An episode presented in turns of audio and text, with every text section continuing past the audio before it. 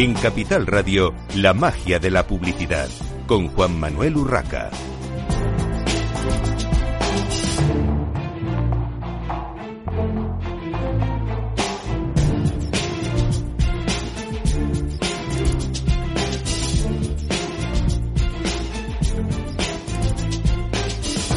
Bienvenidos un viernes más a la magia de la publicidad en Capital Radio. Les habla Juan Manuel Urraca. Hoy desde casa, como todos, como nos manda la norma para salvarnos todos de este bicho que tenemos eh, deambulando por el mundo. Doy ya la bienvenida a Nacho Mendiboure, director de marketing de Twitter España. Bienvenido, Nacho. ¿Qué tal? ¿Qué tal? ¿Cómo estás? muy buenos días. Bueno, vamos a ver si tenemos bien las conexiones y podemos hablar con, con, Nacho sobre Twitter y sobre cómo es la comunicación de marca o cómo debe ser la comunicación de marca en estos tiempos de crisis. Twitter ha creado un, un blog en el que habla, da recomendaciones a las marcas, a los anunciantes de, bueno, pues cómo debe ser eh, esa comunicación en tiempos de crisis. Eh, porque, Nacho, esta situación puede ser una oportunidad también para, para hacer marketing en redes sociales, pero, pero ¿cómo se debe hacer? ¿Qué deben hacer las marcas? Bueno, está, está claro que estamos viviendo un tiempo sin precedentes. Esto es algo que, que nadie tenía planificado. Eh, y es algo que al final, bueno, tampoco vemos como una oportunidad de marketing, pero sí como una oportunidad para poder eh, generar conexiones emocionales con, los usuarios que al final le están demandando información y es en Twitter donde, donde lo están haciendo, con lo cual nosotros elaboramos una, una pequeña guía para poder acompañar a las marcas que en ese sentido están, están cambiando, eh, justamente para que bueno podamos establecer una reflexión entre todos de cómo tiene que ser este nuevo marketing. ¿Y qué tono de voz se debe emplear en estas comunicaciones, en estos momentos? Al final es, un tono de voz que se adecue a lo que está pasando en la plataforma, lo que están comentando los usuarios, o sea, cómo se están comportando.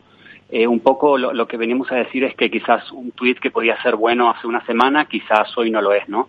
Por eso para nosotros es muy importante que, todas las marcas sean capaces de entender, de escuchar, de, de analizar la conversación eh, y en ese sentido que puedan recoger insights y que puedan entender eh, cómo se está comportando eh, la sociedad para poder ajustar su comunicación, incluso su creatividad o su estrategia de medios para, para poder conectar, para poder generar conexiones eh, y relevancia cultural con, con, unos usuarios que al final están pasando más tiempo en casa, están pasando más tiempo en la plataforma y que de algún modo puedan, puedan generar ese vínculo que, que de algún modo les va a ser más relevantes a, tanto, tanto a, las marcas que se sumen a la conversación como a los usuarios que, que conecten con, con esos territorios.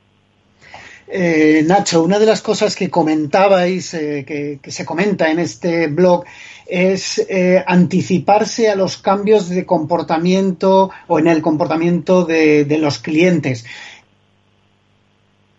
Pero ¿cómo hacerlo? ¿Qué recomendaciones dais a las marcas para que, para que hagan esto, para que se anticipen en unos momentos además en que es difícil estar en contacto directo con el consumidor?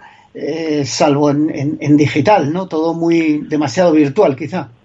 Claro, aquí, aquí la, oportunidad justamente se, se trata de, de, poder entender qué está pasando en, la sociedad y poder eh, escuchar a los usuarios y qué, qué están, qué están comentando en, la plataforma. Al final, este, este nuevo estado de alarma nos está haciendo a nosotros permanecer mucho más tiempo en casa y inevitablemente genera, genera una, una, unos cambios de comportamiento, incluso, incluso de consumo, ¿no? Entonces, eh, ahí creo, creo que es importante entender este nuevo contexto y que las marcas sean capaces de, de poder ajustarse a él, ¿no? En, en ese sentido, hay hay, dos, dos grandes oportunidades o, dos territorios como muy claros, ¿no? Que, por un lado es, toda la parte del e-commerce, que, al final tiene un directo, una, una conexión directa con, con retail, o incluso eh, partners o, medios que están emitiendo mucho más contenidos en directo a través de, Periscope. Esta misma tarde, por ejemplo, tenemos un par de directos con, con A3 Media eh, para, para eh, la, promoción de la serie de, La Veneno con los Javis o, Media Pro, que también va a tener un, directo con los guionistas de Vamos Juan. Al final son, son oportunidades para que las marcas o los partners puedan desarrollar su, su labor en nuevo en esta nueva normalidad que nos que nos ha tocado vivir.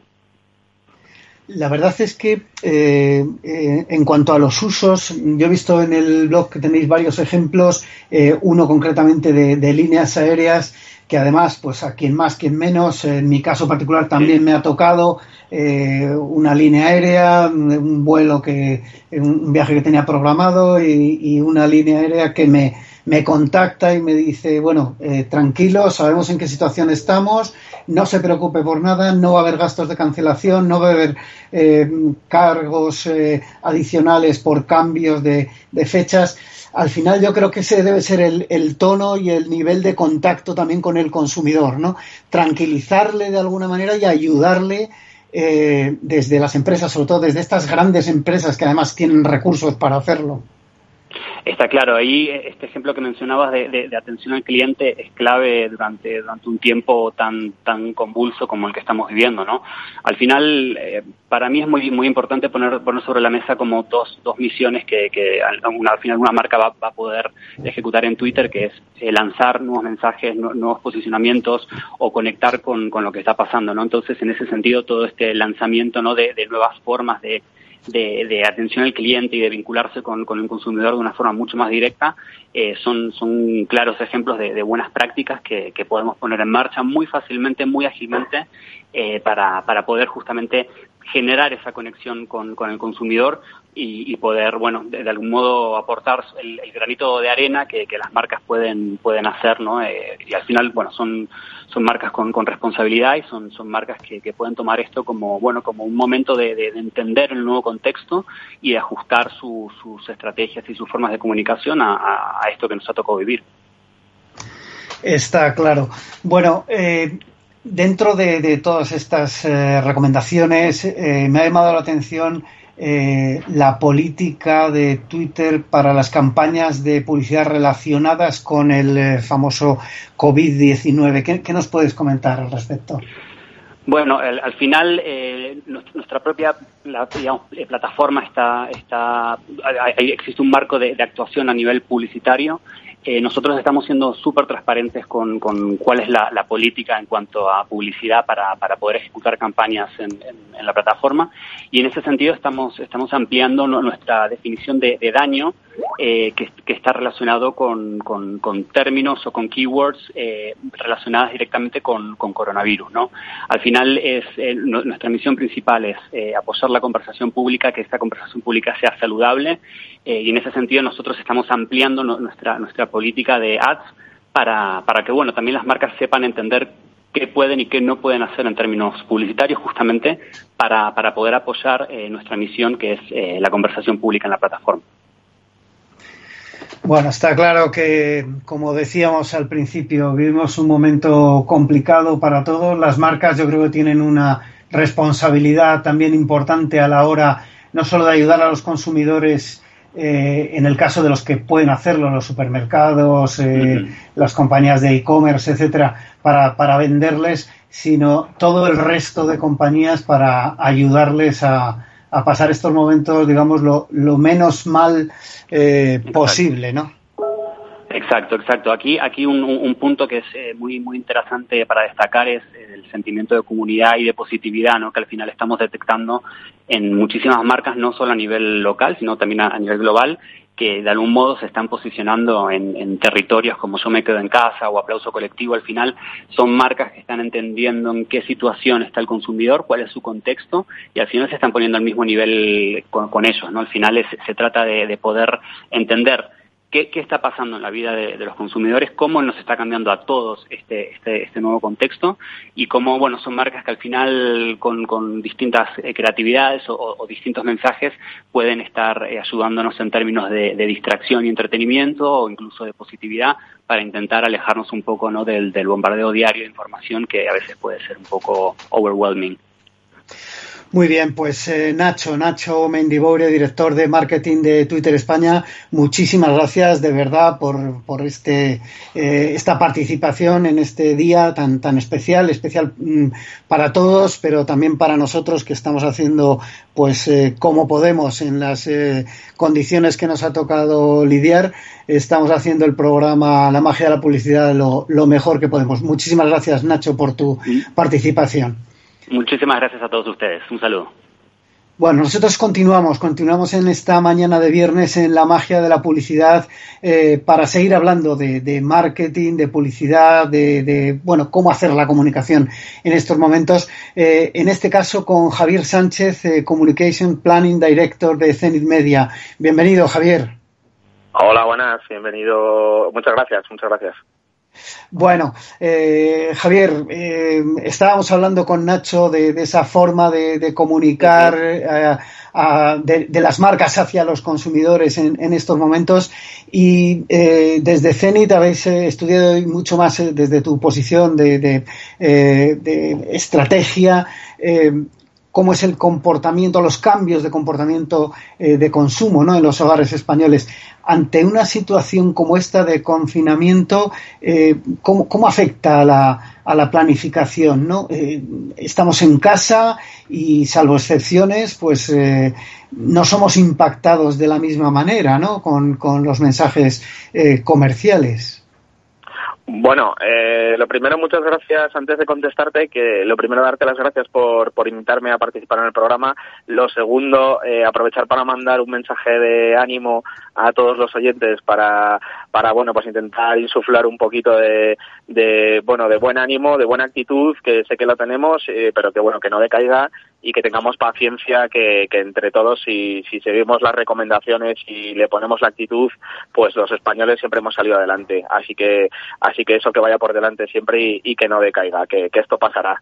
Y luego eh, entrando en materia como dices eh, bueno lo primero que lo primero que estamos intentando hacer, por lo menos desde Zenit, es intentar eh, aprovechar estos tiempos de cambio y de crisis sanitaria para cambiar un poco también nosotros el chip e intentar abordar las cosas no tanto desde el plano de consumidores, ¿no? sino desde el plano de las personas, que a veces parece una chorrada, pero, pero ese cambio de prisma, eh, intentar dejar de hablar tanto de consumidores y, y pensar en personas eh, que efectivamente tiene una relación mercantil con las marcas, pero que hay mucho más allá detrás de eso, eh, pues nos ayuda a tener una perspectiva distinta y, y, un ángulo distinto de analizar las cosas y luego poder hacer recomendaciones recomendaciones y, tomar decisiones eh, a veces eh, desde otra perspectiva, ¿no? Que ayuda.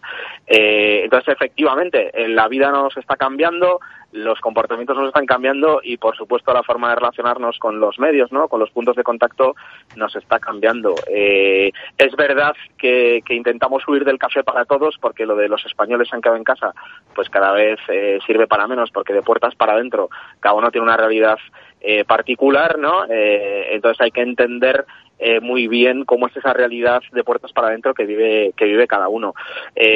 pues así a grandes rasgos, por ejemplo, el 14 de marzo hemos vivido el récord histórico del consumo de televisión en España, ¿no? ¿Quién nos lo iba a decir sabiendo que hemos vivido las cosas que hemos vivido y que se han televisado eh, de diferente índole, pues que, este año, el 14 de marzo, a raíz de una crisis sanitaria, íbamos a vivir el momento de mayor consumo de la historia de televisión. Eh, evidentemente, luego las cosas también siguen cambiando. Eh, ahora mismo, por ejemplo, hay una serie de aplicaciones que se han convertido en vitales para nuestra vida, bien porque son las herramientas a través de las que trabajamos, eh, Teams, Skype, eh, bien a través porque ah, bien, bien, bien porque son las aplicaciones a través de las que nos entretenemos, Movistar, Netflix, o bien a través de porque son las aplicaciones a través de las que nos estamos socializando, ¿no? De la socialización también es algo que está tomando una nueva forma. Entonces, por ejemplo, también tenemos el dato ahí de que House Party se ha convertido en la aplicación más descargada no solamente en España, sino en Italia, en lo que va de mes de marzo, en las diferentes plataformas, ¿no? Entonces, bueno, están cambiando mucho pues la forma de trabajar, la forma de consumir medios y, por supuesto, la forma de socializar, ¿no? Entonces, todo eso pinta un ecosistema nuevo que hay que entender y que hay que entender cómo es en cada hogar o en cada tipo de hogar para luego intentar ver a nivel de marcas cómo, cómo volver a hacernos relevantes, ¿no? En ese nuevo ecosistema.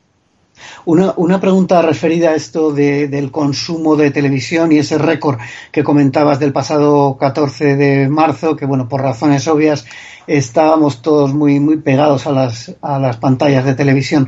Eh, ese consumo eh, se venía diciendo en los dos, tres últimos años que estaba cambiando mucho, que, que la pantalla eh, reina ya no era la televisión convencional, sino que eh, sobre todo en el público más joven, pero también cada vez más hacia hacia los adultos y, edades, eh, digamos, rangos de edad eh, más elevados, eh, se iba a, otro tipo de pantallas o a un consumo distinto, sobre todo por todo este fenómeno de las series y de las, y de las plataformas digitales.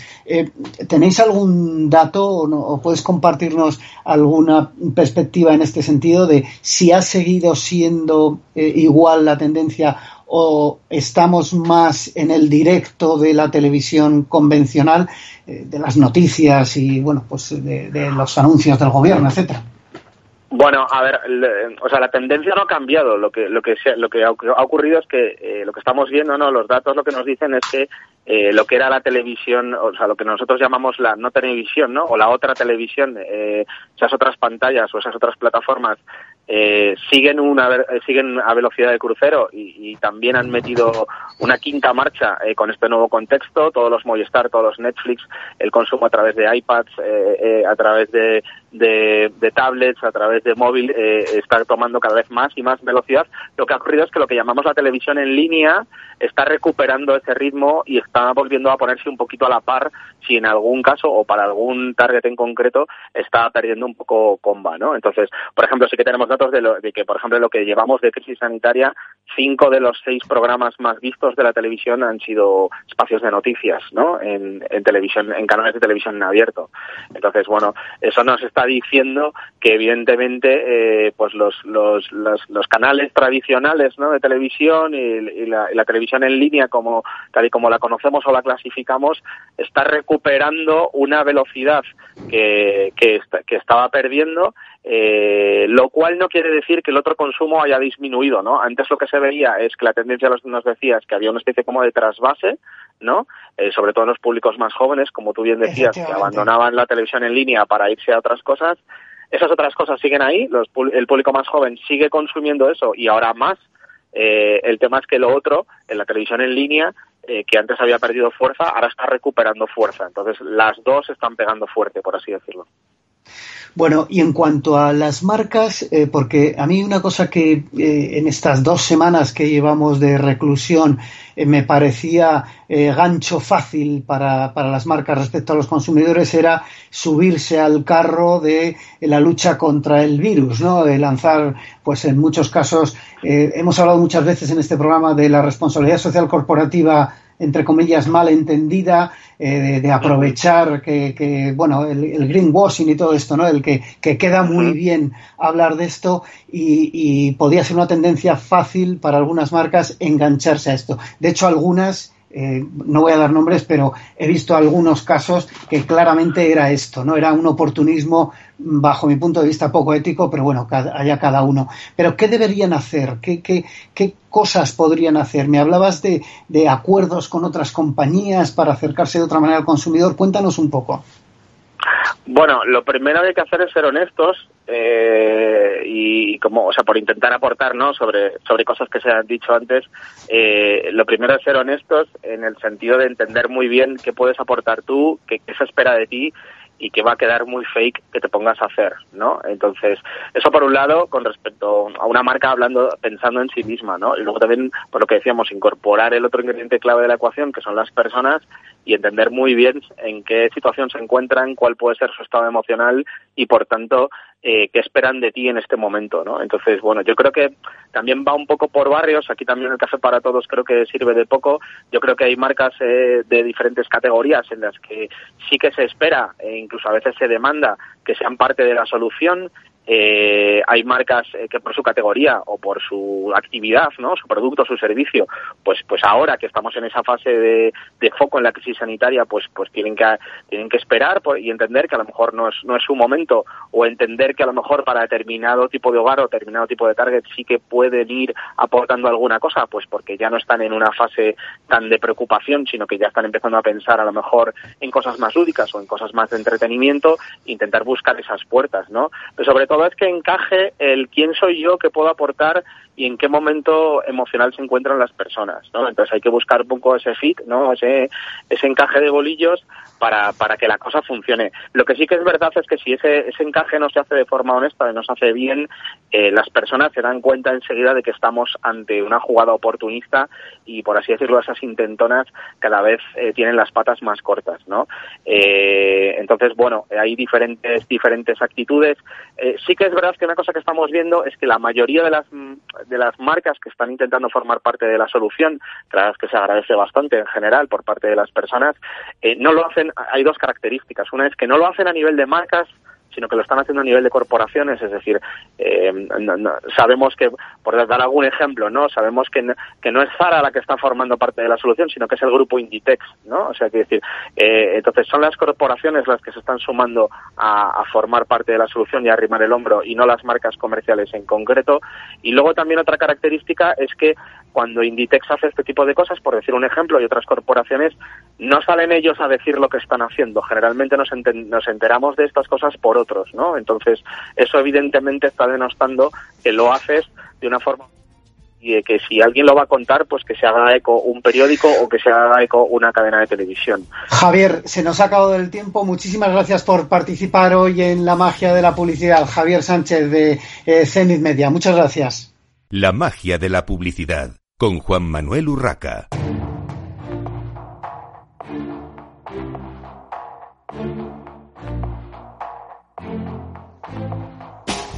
Continuamos en esta mañana de viernes en la magia de la publicidad en Capital Radio. Les habla Juan Manuel Urraca. Tenemos ahora con nosotros, eh, como decía al principio del programa, eh, también por teléfono, por supuesto, todos desde nuestra casa.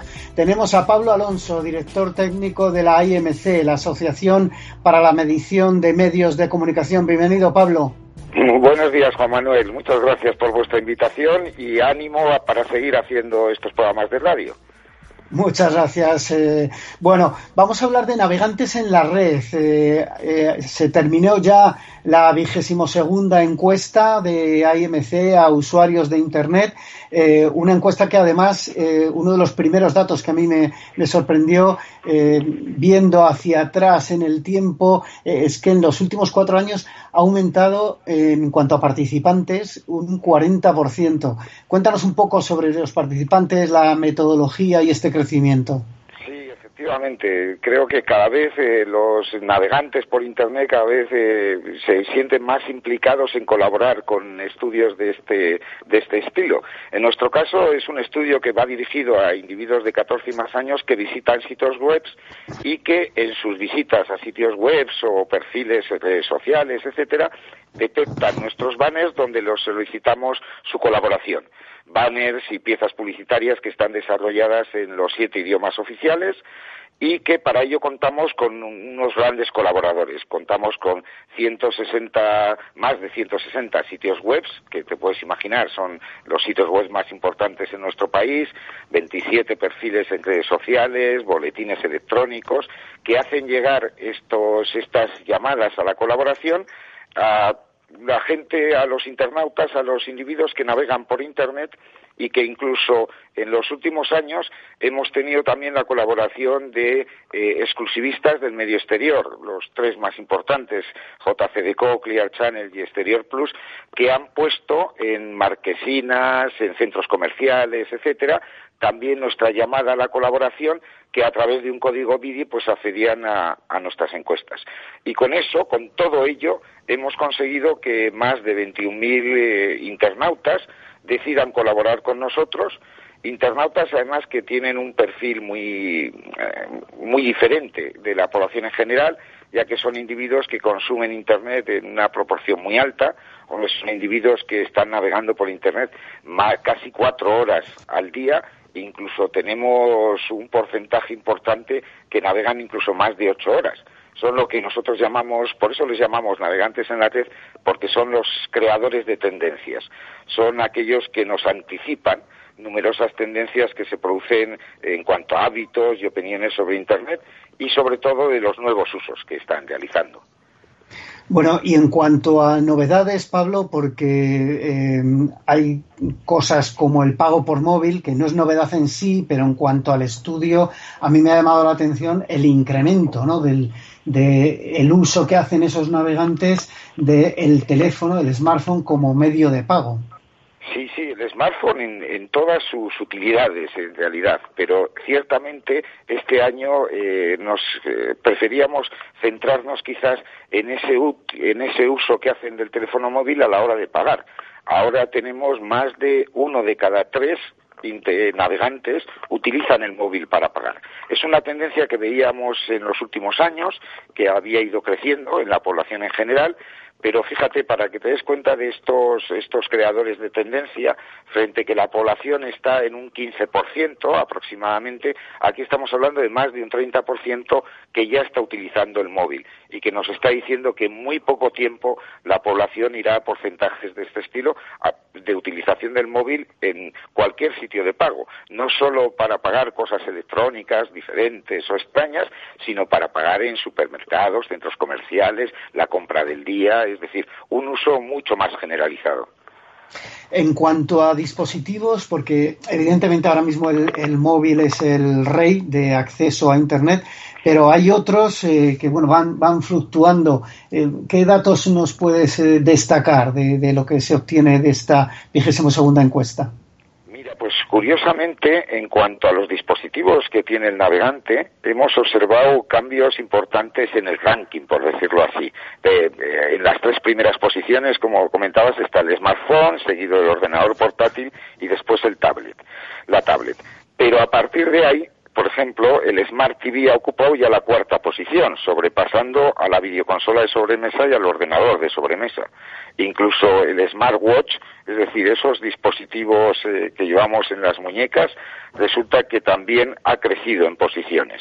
Y como novedad este año introducíamos un dispositivo eh, que hasta ahora quizás había sido poco estudiado y que queríamos tomar el pulso de nuestros navegantes, de aquellos individuos que, tienen un alto consumo de Internet, eh, hemos encontrado casi un 11% de ellos que tienen ya un coche conectable.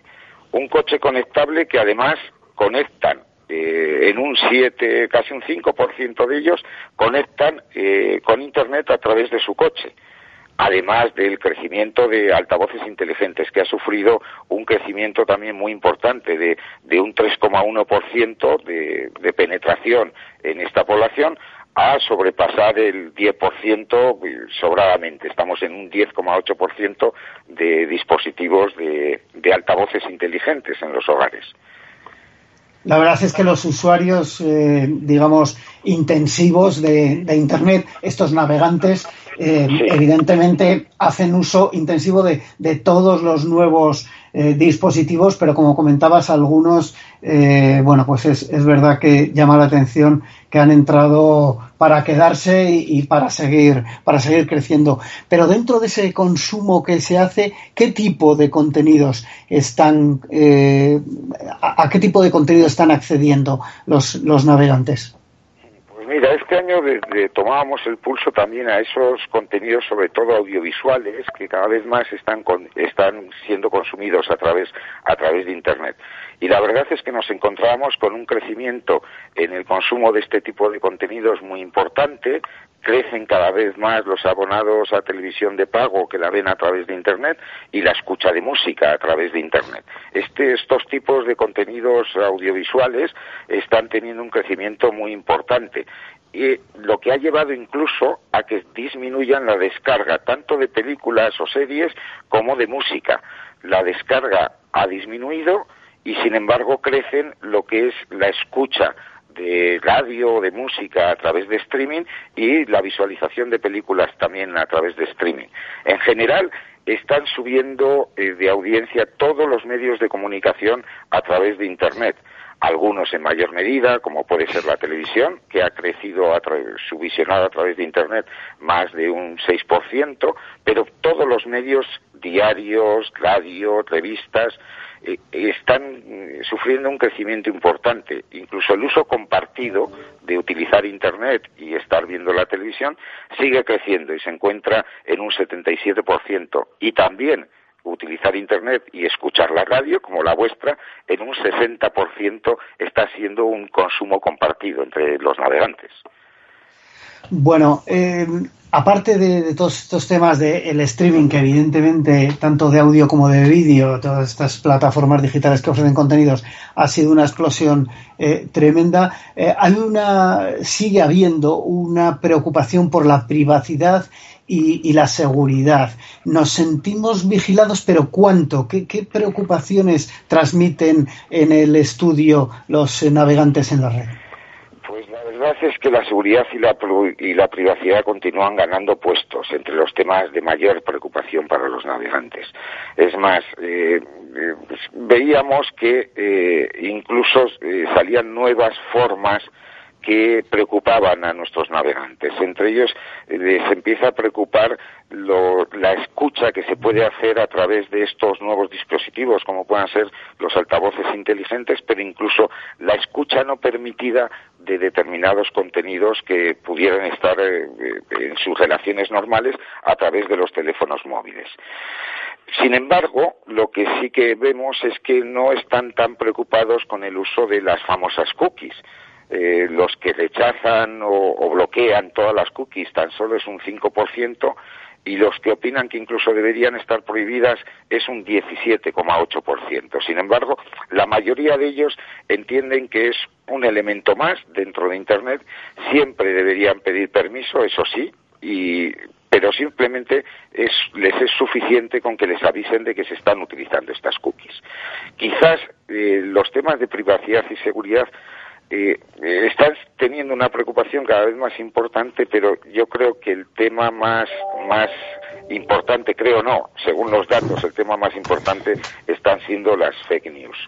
Las fake news están teniendo unos crecimientos eh, ya muy importantes y quizás ahora en esta situación en la que nos encontramos de confinamiento en los hogares y de informaciones que nos llegan de una sobreinformación, si quieres decirlo de esta manera, pues empezamos a ver que las noticias falsas son un problema grave de Internet para el 80% de los navegantes, lo consideran como un problema grave y además consideran casi también el 80% que deberían estar prohibidas incluso sus creadores perseguidos legalmente.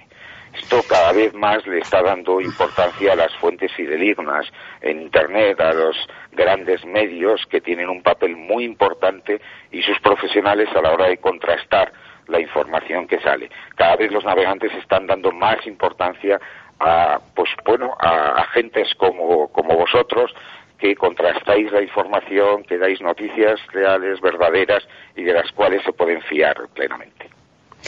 Pablo, Pablo Alonso, director técnico de IMC, se nos acaba el tiempo. Muchísimas gracias por participar hoy en este programa especial de, Capital Radio, de todos desde casa. Hay que quedarse en casa. Pablo Alonso también y nosotros también haciendo el programa desde casa. Y tenemos ya el último participante de hoy. Voy rápido con él porque si no se nos agota el tiempo. Leo Farache, director general de la Asociación de Agencias de Medios. Bienvenido, Leo.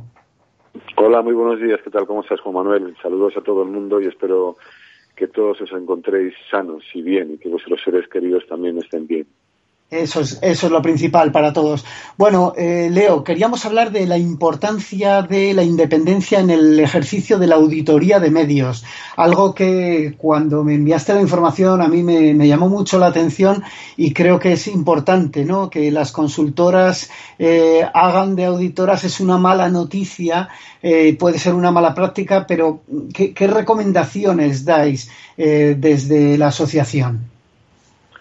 Bueno, en realidad eh, nuestro mercado, el mercado de la industria publicitaria, opera como cualquier otro mercado con referencia a esto, ¿no? Creo que efectivamente no nos gusta a ninguno de nosotros como consumidores que hayan eh, un actor que pueda ser juez y parte, ¿no? Y esto es algo pues en lo que hemos tratado de, pelear, batallar, creamos un decálogo de recomendaciones y buenas prácticas en el ejercicio de la auditoría de medios, eh, pues en su día se la enseñamos y se la mostramos pues a los operadores en el mercado.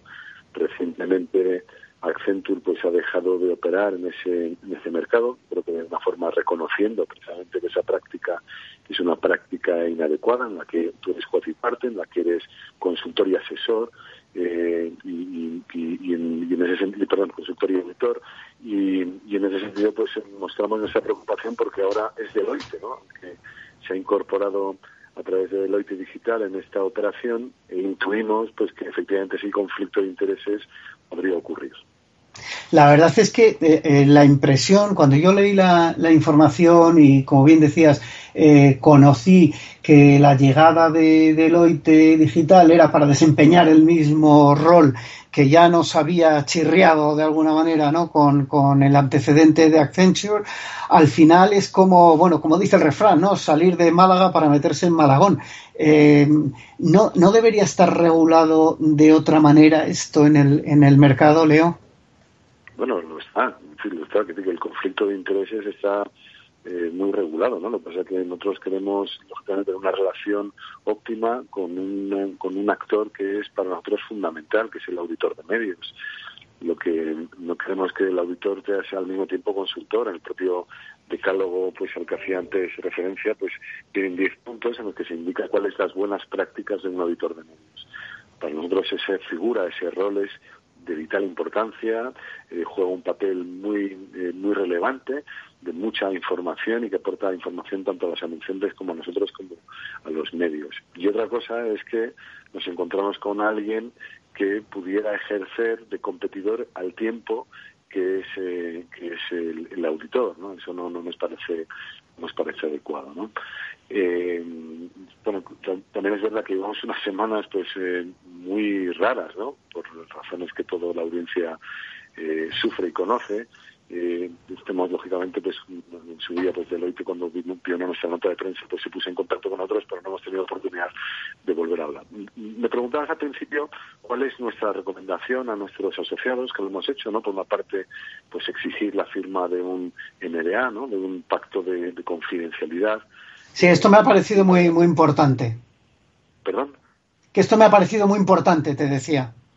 Sí, bueno, es, algo que muchos de los asociados, yo creo que la casi totalidad lo hace eh, ya, ¿no? Y en cualquier caso, pues nosotros eh, sugerimos desde la asociación que nuestro, nuestra, nuestro objetivo es defender los legítimos intereses de nuestros asociados y defender la, la categoría y defender, sobre todo, ¿no? el buen funcionamiento de la industria publicitaria pues decía que por una parte pues sugerimos a nuestros asociados exigir esa firma de ese eh, y por otra parte pues eh, conseguir también un compromiso firmado por parte de la auditora de medios o la no competencia en las áreas que opera la agencia de medios. ¿no? Es que no tendría ningún sentido proporcionarle información muy sensible a alguien que pasado mañana va a competir en tu mismo mercado. Esto no ocurre en ningún sitio, es, es irregular, es ilegal. ¿no?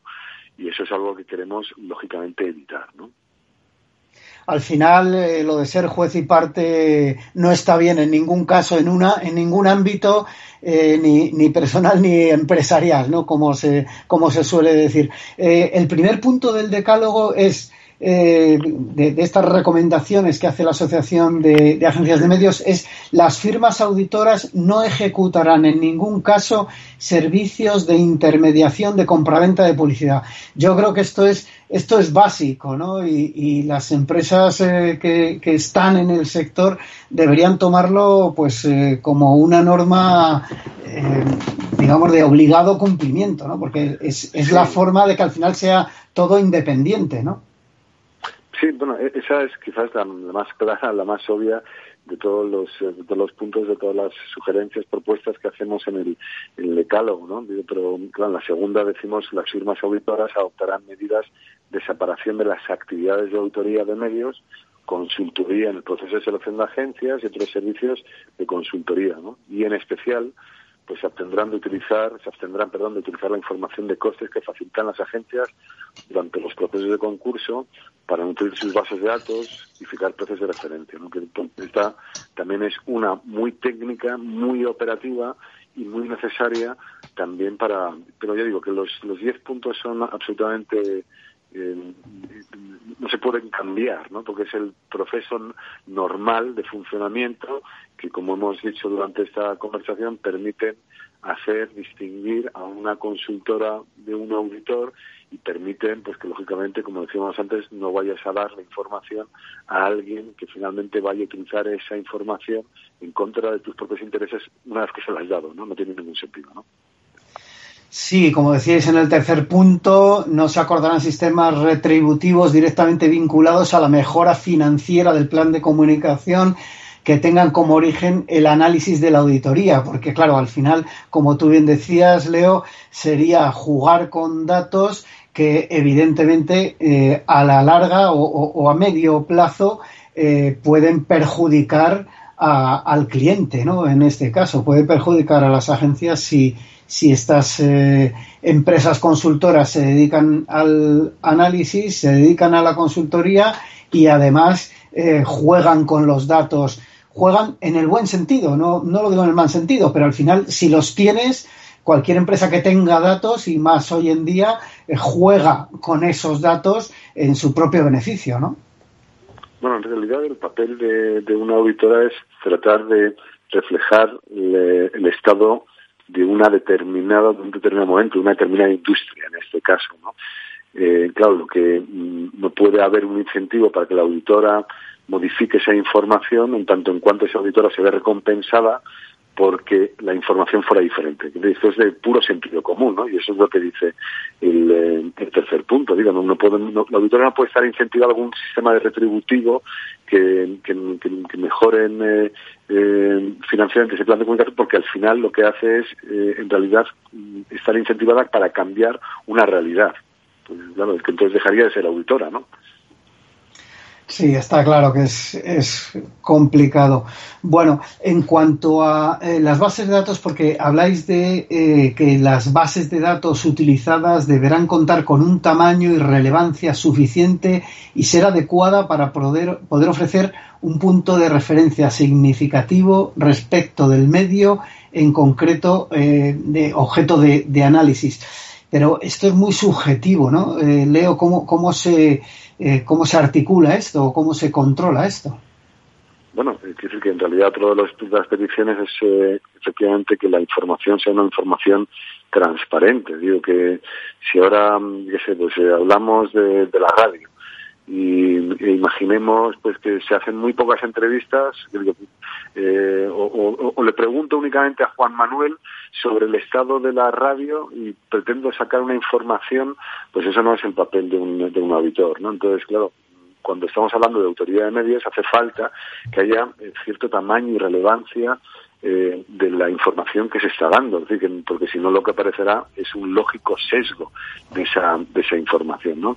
Eh, y después, eh, claro, teniendo en cuenta que no todas las auditoras, digo que la auditoría a lo mejor no cuenta con la totalidad del mercado, lo que sí también proponemos es que un anunciante no sesgue por su volumen al conjunto del pool, es decir, y eso asegura que el pool tiene que ser suficientemente grande, ¿no?